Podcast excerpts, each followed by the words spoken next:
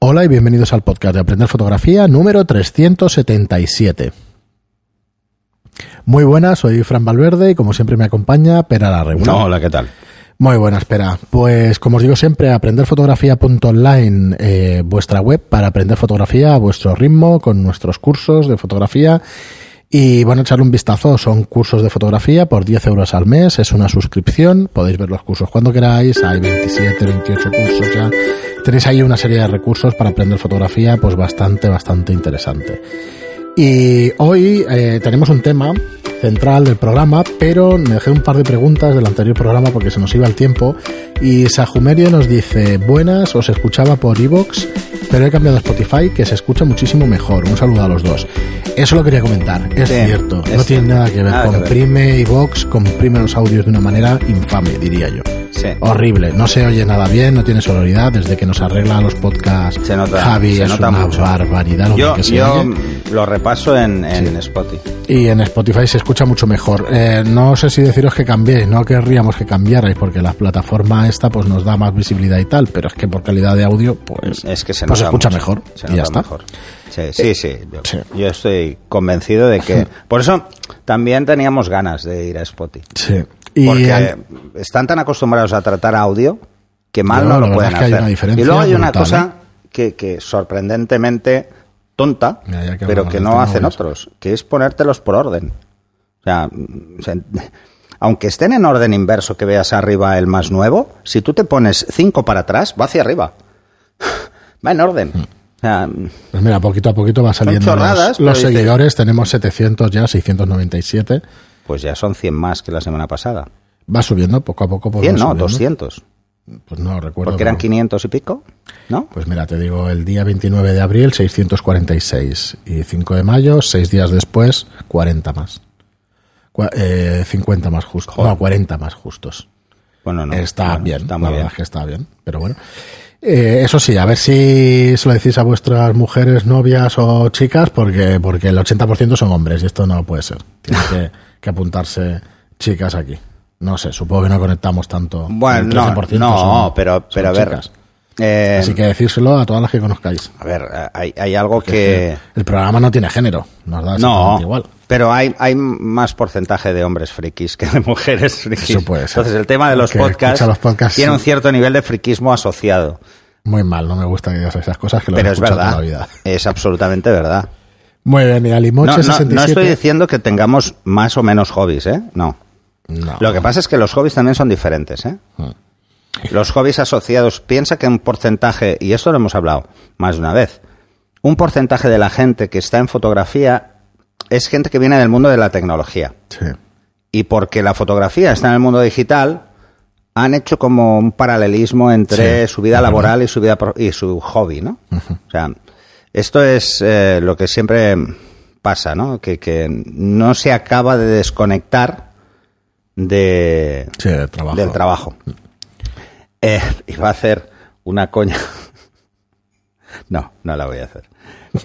Tú mismo. No, pero, pero, a ver, porque no la comparto precisamente porque estoy incluido en ese grupo, Pues nada. ¿vale? Pero, pero es una coña normal. Es una coña Que se hacía que la dirás en- que se en- hacía en mucho se hacía mucho eh, al principio de todo esto de, de los sistemas, la informática, las telecomunicaciones y tal, que era una coña que era muy real. O sea, te ibas a la clase y en la clase, pues si había en primero igual había 200, pues había cinco chicas. Que no había más. Bueno, pero te diría que en, muchísimas Y carreras. no voy a decir cómo eran. Pero había cinco. Mm. Cinco, ¿eh? Muy frikis, pero cinco. Bueno, de las cinco, tres eran muy frikis. Dos no. Entonces, te das cuenta, en nuestra generación, en mi generación, yo tengo 52, esto era así. Hoy ya no. No, ha ido Hoy ya no. y ya no lo es. No llega al 50%. Sí, pero está fíjate, por debajo. Está en Pero sí consonancia que puede con lo que haber. estás diciendo. bueno, que al- si alguno de nuestros escuchantes Ah, nos dice cuál es el porcentaje en, en, en facultades como telecos o informática de, de mujeres, pues que nos lo diga, porque no tengo ni idea cómo está ahora. Yo te digo lo que yo viví. Y en informática era peor. Porque en telecos el tema de las Coño, es que son más listas. Entonces, como había más nota, había más mujeres. Pero tampoco eran muchas más, ¿eh? Más o menos igual. Muy bien. Y Alimoche67 nos dice, otra corrección. Sí que hay adaptadores para ópticas de formato medio, que yo conozca de mamilla. No sé si dijimos que no había, pero bueno, si hay, pues perfecto. Que yo sepa. Sí. Pero Pues es que como no lo sé todo y soy muy consciente de ello. Muy bien, espera. A ver, pues, pero no, pero lo digo porque puede ser interesante. ¿De mamilla para cámara Canon Nikon 35 milímetros paso universal? ¿O de sí, mamilla supongo que sí que se refiere a eso. para monturas que no son mamilla? Y que son de formato medio No de sé. otros fabricantes. Por ejemplo, de mamilla a Hassel sí que hay. Sí. Y de Hassel a mamilla. Sí. Vale. Sí, sí, pero son dos cámaras de formato medio. Si hay de 35 milímetros, dinos, dinos eh, si, La calidad si de es esos así. objetivos es brutal. Si es así, Como porque decíamos en otro puede ser muy sí, interesante. en perspectivas, eso es una barbaridad. Juan Carlos seguro que sabe de este tema, ya le preguntaremos. Ya le preguntaremos que es un oyente. Yo, es- tenía entendido de que no, por un tema de, de que no va a hacer nada, no vas a poder, el, el AF no va a funcionar, una serie de cosas no van a funcionar, y lo que me da más miedo es el tema del diafragma, que cómo gestionará el diafragma cuando realmente en una de formato medio el diafragma hace a su vez de obturador circular. Eh, supongo que igual lo hará, pero bueno. Pues la verdad es que no sé. tengo ni idea. Ya Ni le idea. preguntaremos. Bueno, oye, no, no, pero oye, si tienes alguna referencia, pásanosla, Sí, eh, sí, que sí, es muy interesante. Muy bien, espera, pues hoy Porque yo lo pruebo seguro, vamos. el programa, el tema del programa central. Imagínate lo que sería ir con el, ¿El con el 50 Ya, por la calle. La leche. Es una bestia parda. Tenemos un, un programa interesante que es eh, cómo aprender fotografiando objetos cotidianos. Entonces pretendía dar una serie de consejos Hmm. de eso, precisamente cómo aprender, cómo ser más creativo, cómo, cómo aprender fotografiando cosas que nos encontramos en nuestro día a día. A ver, yo os adelanto que yo lo hago. Lo he hecho desde que empecé eh, en esto de la fotografía, hace ya muchísimos años, por allá por el Pleistoceno. Eh, pues soy mayor. Menos, menos mayor. ¿eh? Y, y entonces, eh, yo lo sigo haciendo. Yo cuando, por ejemplo, eh, quiero probar un objetivo nuevo o quiero mm, sacar más partido a alguna cosa en la cámara o quiero jugar con algo ligeramente diferente, lo hago. Eh, igual me estoy tomando un café en una cafetería y juego con la taza. O sea, juego a hacer fotos, pues jugando, pues, por ejemplo, lo primero, lo más divertido que vamos a empezar a ir cogiendo el gustillo para entenderlo, porque estamos en distancias muy cortas con objetos cotidianos, sobre todo si son pequeños, vamos a jugar con la profundidad de campo. Vamos a jugar con las aperturas, porque a la misma distancia va a afectar la apertura. Eh, si no cambiamos a focal, evidentemente. ¿eh? Entonces, vamos a jugar con profundidades de campo. Por ejemplo, os diría, tenéis una taza con un café y una cucharilla, pues enfocar solo la parte de la cucharilla que está visible, que sale del café, eh, e irle dando profundidad de campo. O sea, ir cerrando el diafragma. Solo jugando con el diafragma, sin la distancia. Solo jugando, no, hay que jugar con la obturación también. Bueno, sí. porque, ¿eh? Me refiero a la Ley de no. reciprocidad. A la distancia no. No, sin solamente- mover la distancia. Entonces os daréis cuenta que con objetos muy cercanos, que estén a un metro o cosas así, es muy acusado. Pero llegará un momento en el que por mucho que cierres, ya no hay más. Hablamos de cuando se llega a F a partir de F8, F11. No, no, puedes llegar a F22 o lo que te dé el objetivo. El problema es que no vas a tener luz. Eh, ¿Cuál es el problema? El problema es que, aparte de la difracción y todo lo demás, que te afectará negativamente a las zonas nítidas. Por eso no es bueno cerrar tanto, ¿vale? Más por la difracción que no por otras cosas. Pero además es que vas a tener que hacer disparos de 10 segundos y esto nadie lo aguanta en una cafetería a pulso. Claro. No, juega con... Te darás cuenta que cuando llegues a F11, F16 ya empiezas a tener muchos problemas con esto. Entonces juega un poco con el ISO, pero no mucho, porque si no, te va a despistar. Piensa que cada vez que subes un paso de ISO, pierdes entre un tercio y un medio de rango dinámico. O sea, estás reduciendo el contraste Claro. que es capaz de capturar tu sensor. Entonces, verás que te afecta de forma diferente, pues por ejemplo, incluso al a la can- bueno, te afecta directamente la cantidad de información que vas a recibir porque mm, no recibe la- o sea, recibe la misma información, pero tiene que multiplicarla n veces, o sea, tiene que inventarse información tonal. Entonces, ese es el problema, por eso aparece el ruido y todo lo demás. Pero no por el ruido, porque si la, escena tiene mucha luz, no lo vas a ver.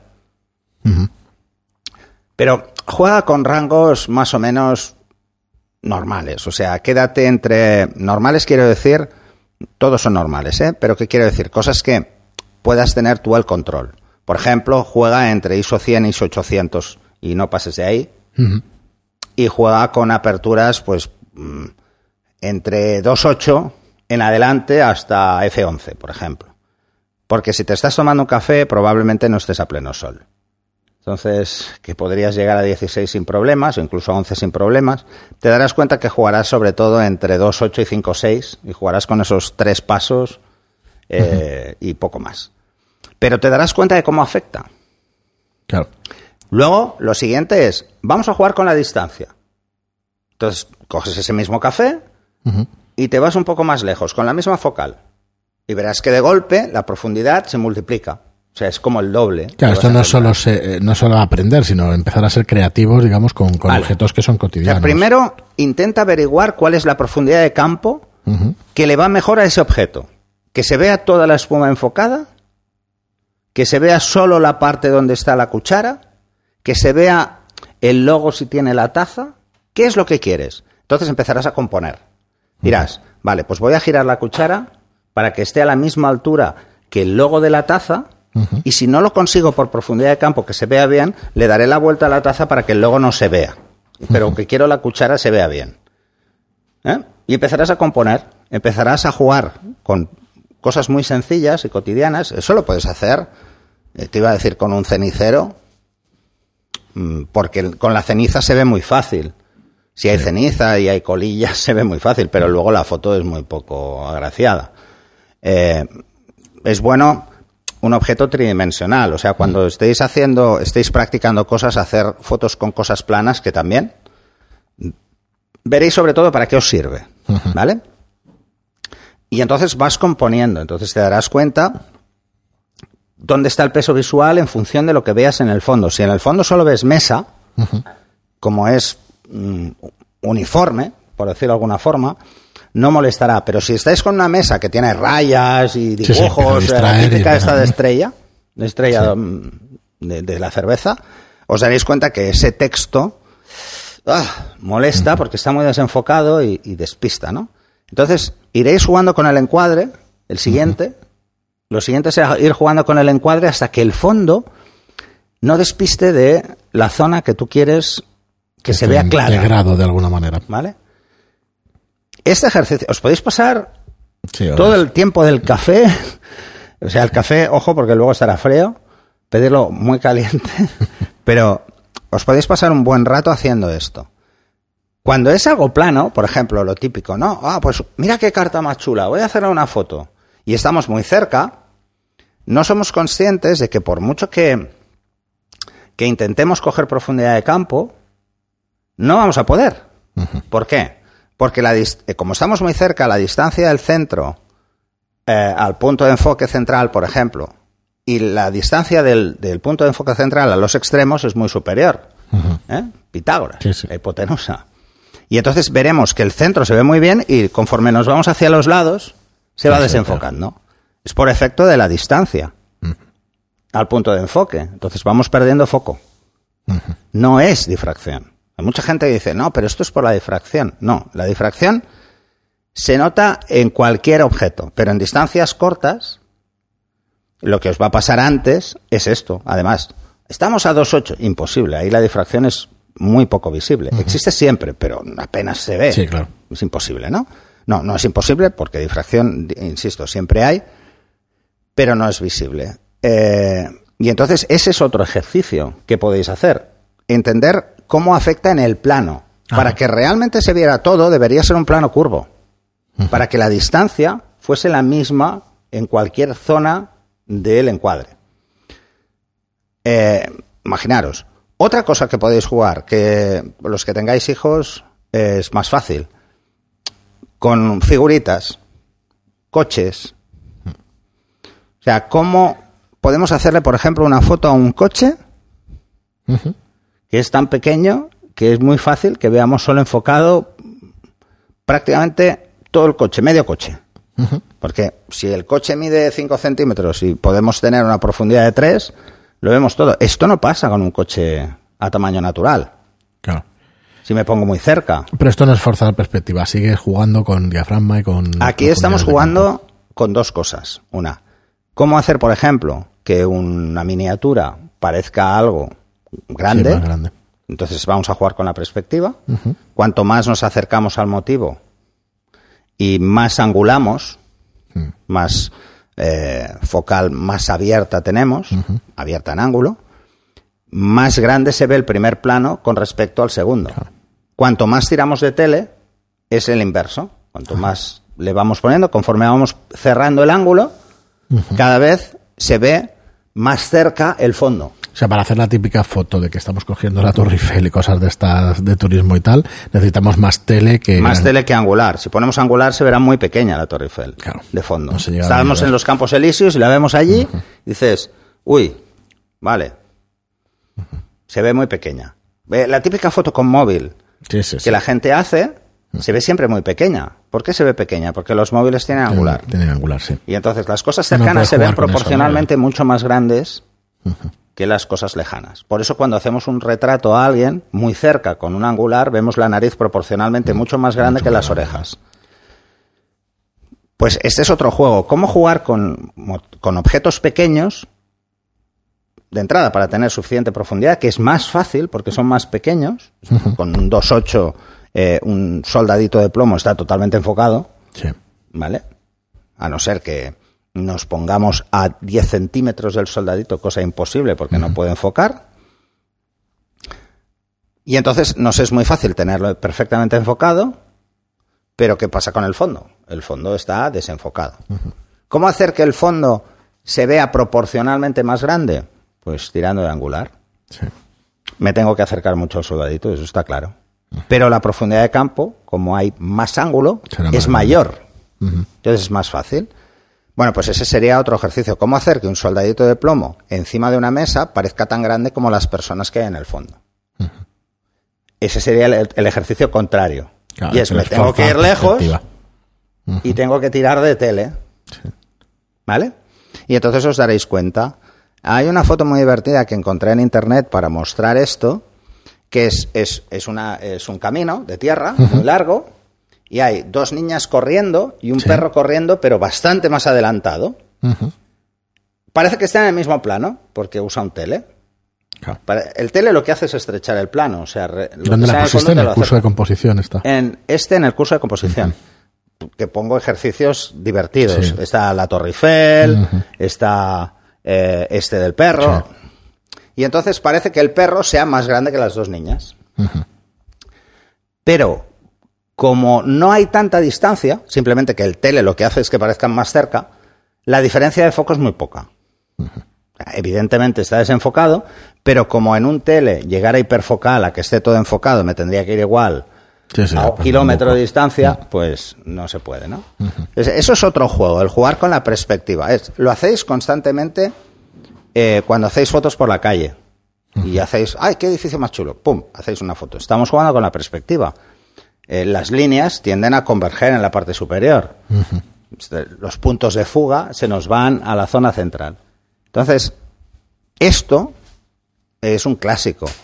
Eh, el, el juego de la perspectiva se utiliza, por ejemplo, es que la he visto tantas veces que da hasta penilla, pero tengo que reconocer que de hasta de yo me la he hecho. Eh, en la torre de Pisa, Torre de Pisa, sí. poner a alguien al lado con la mano así, que parezca estirada, que parezca que está aguantando. el año pasado y bueno, aquello Todo el mundo era- hace esa foto. Aquello era, había cientos de personas. Y luego hay gente que se pone así de espaldas, como si la agarrara, Sí, sí. ¿sabes? Como el Atlas, ¿eh? pero con la torre de De Pisa. todo hacen, con la pierna, con Sí, de todo, de todo. Entonces, bueno, son cosas como muy ¿No clásicas. has visto esto? Esto es una especie de chiste. ¿No has visto esa que sale, pobre hombre que tiene los ojos, que es, ay, ahora lo diré mañana, ¿cómo se dice cuando tiene los ojos cruzados? Estrábico. Estrábico. Mm. Y entonces coge la luna, pero claro, la luna está aquí, perdonar los que no sabían, son, la luna está aquí y su mano está aquí.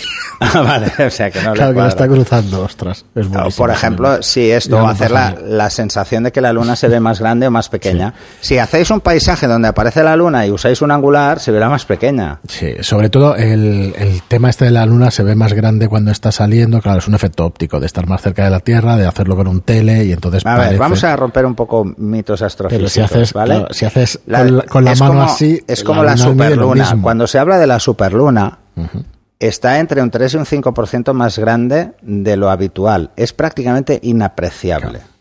¿Vale? Pero nos mola mucho hablar de la superluna. No es.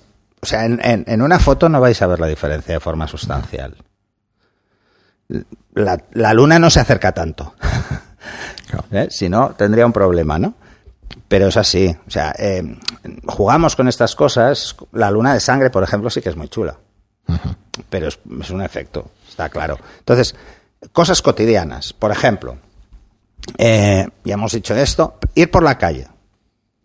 Y jugar, pues, por ejemplo, con la perspectiva de las farolas de una calle.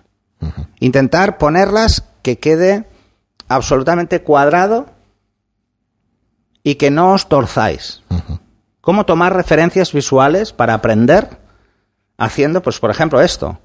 Pues es tan sencillo como intentar poner la farola, la primera que vemos, justo en el final de nuestro encuadre en el lado derecho. Y una vez la tenemos totalmente recta, separarlo un poco. Ya está. Y veremos todo el plano perfecto.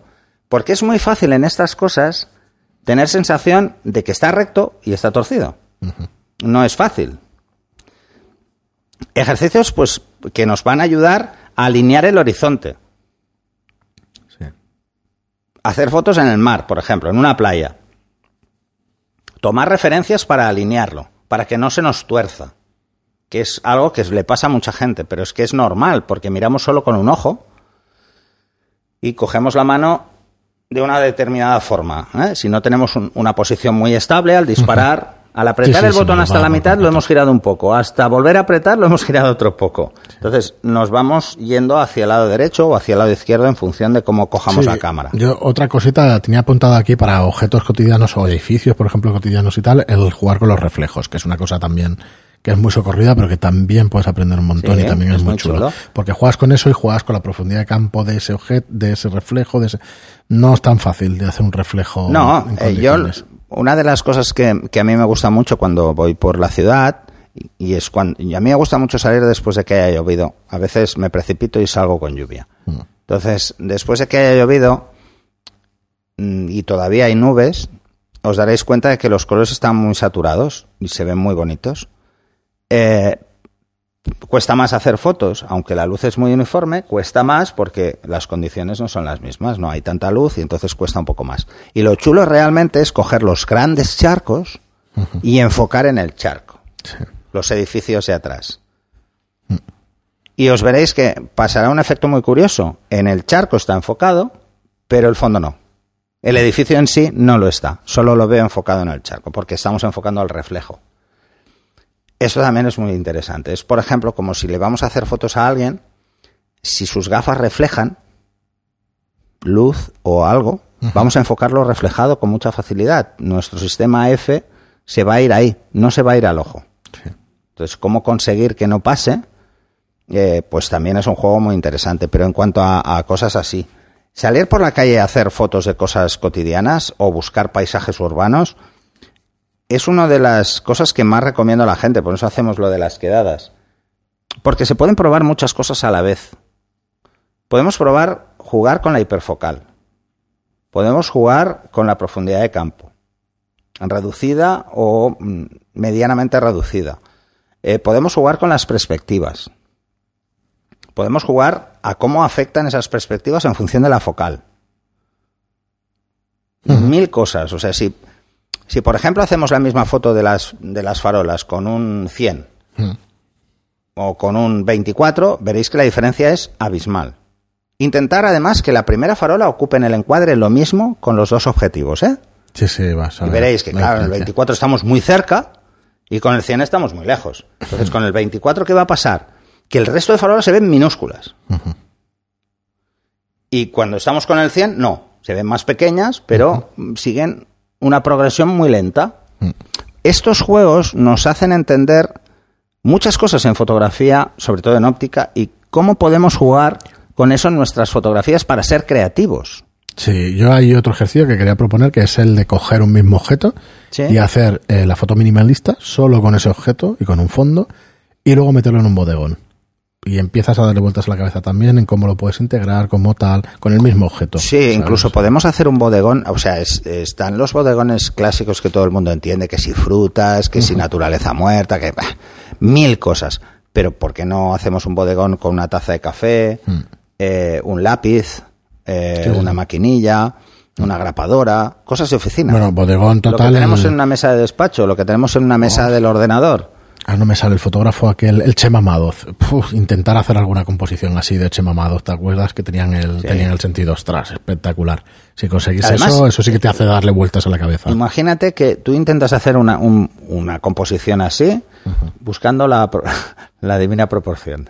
A ver si Pues, mira, empieza No, pero a darle vueltas. mirar, un, un ejemplo interesante para jugar con, con temas de composición es ver cómo afectan los colores en esa escena. ¿Eh? Esto lo hemos hablado muchas veces. ¿eh? ¿Qué colores van a resultar como más llamativos en la escena? ¿eh? Entonces, jugar con eso para ver qué ponemos en primer plano, qué en segundo, cómo vamos componiendo, nos puede ayudar muchísimo. De hecho, la fotografía no es ir a hacer el fotón de entrada. De entrada, lo realmente importante es entender el por qué aquella es un fotón y es fantástica como foto y el resto no. Sí. Es como intentar hacer eh, la foto del, del tío de la bicicleta, ¿no? Eh, aquello del momento decisivo.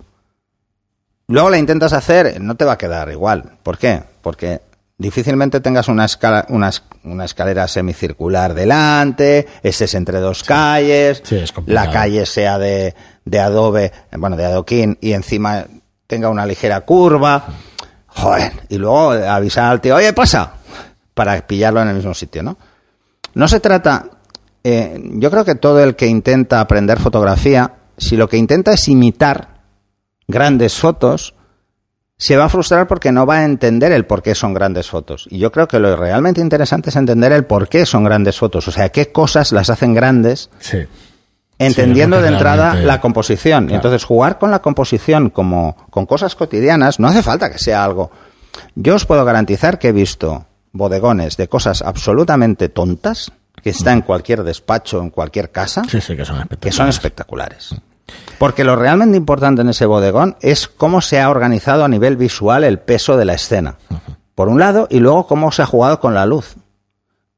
Pero es que ponéis productos de limpieza encima de una mesa con una luz que entre mm, muy cerrada, o sea, que tenga una caída muy rápida y diréis, ¿cómo se puede sacar tanto partido? Yo he visto estas cosas y digo, ¿cómo se puede sacar tanto partido? Porque ha jugado de forma genial con la luz.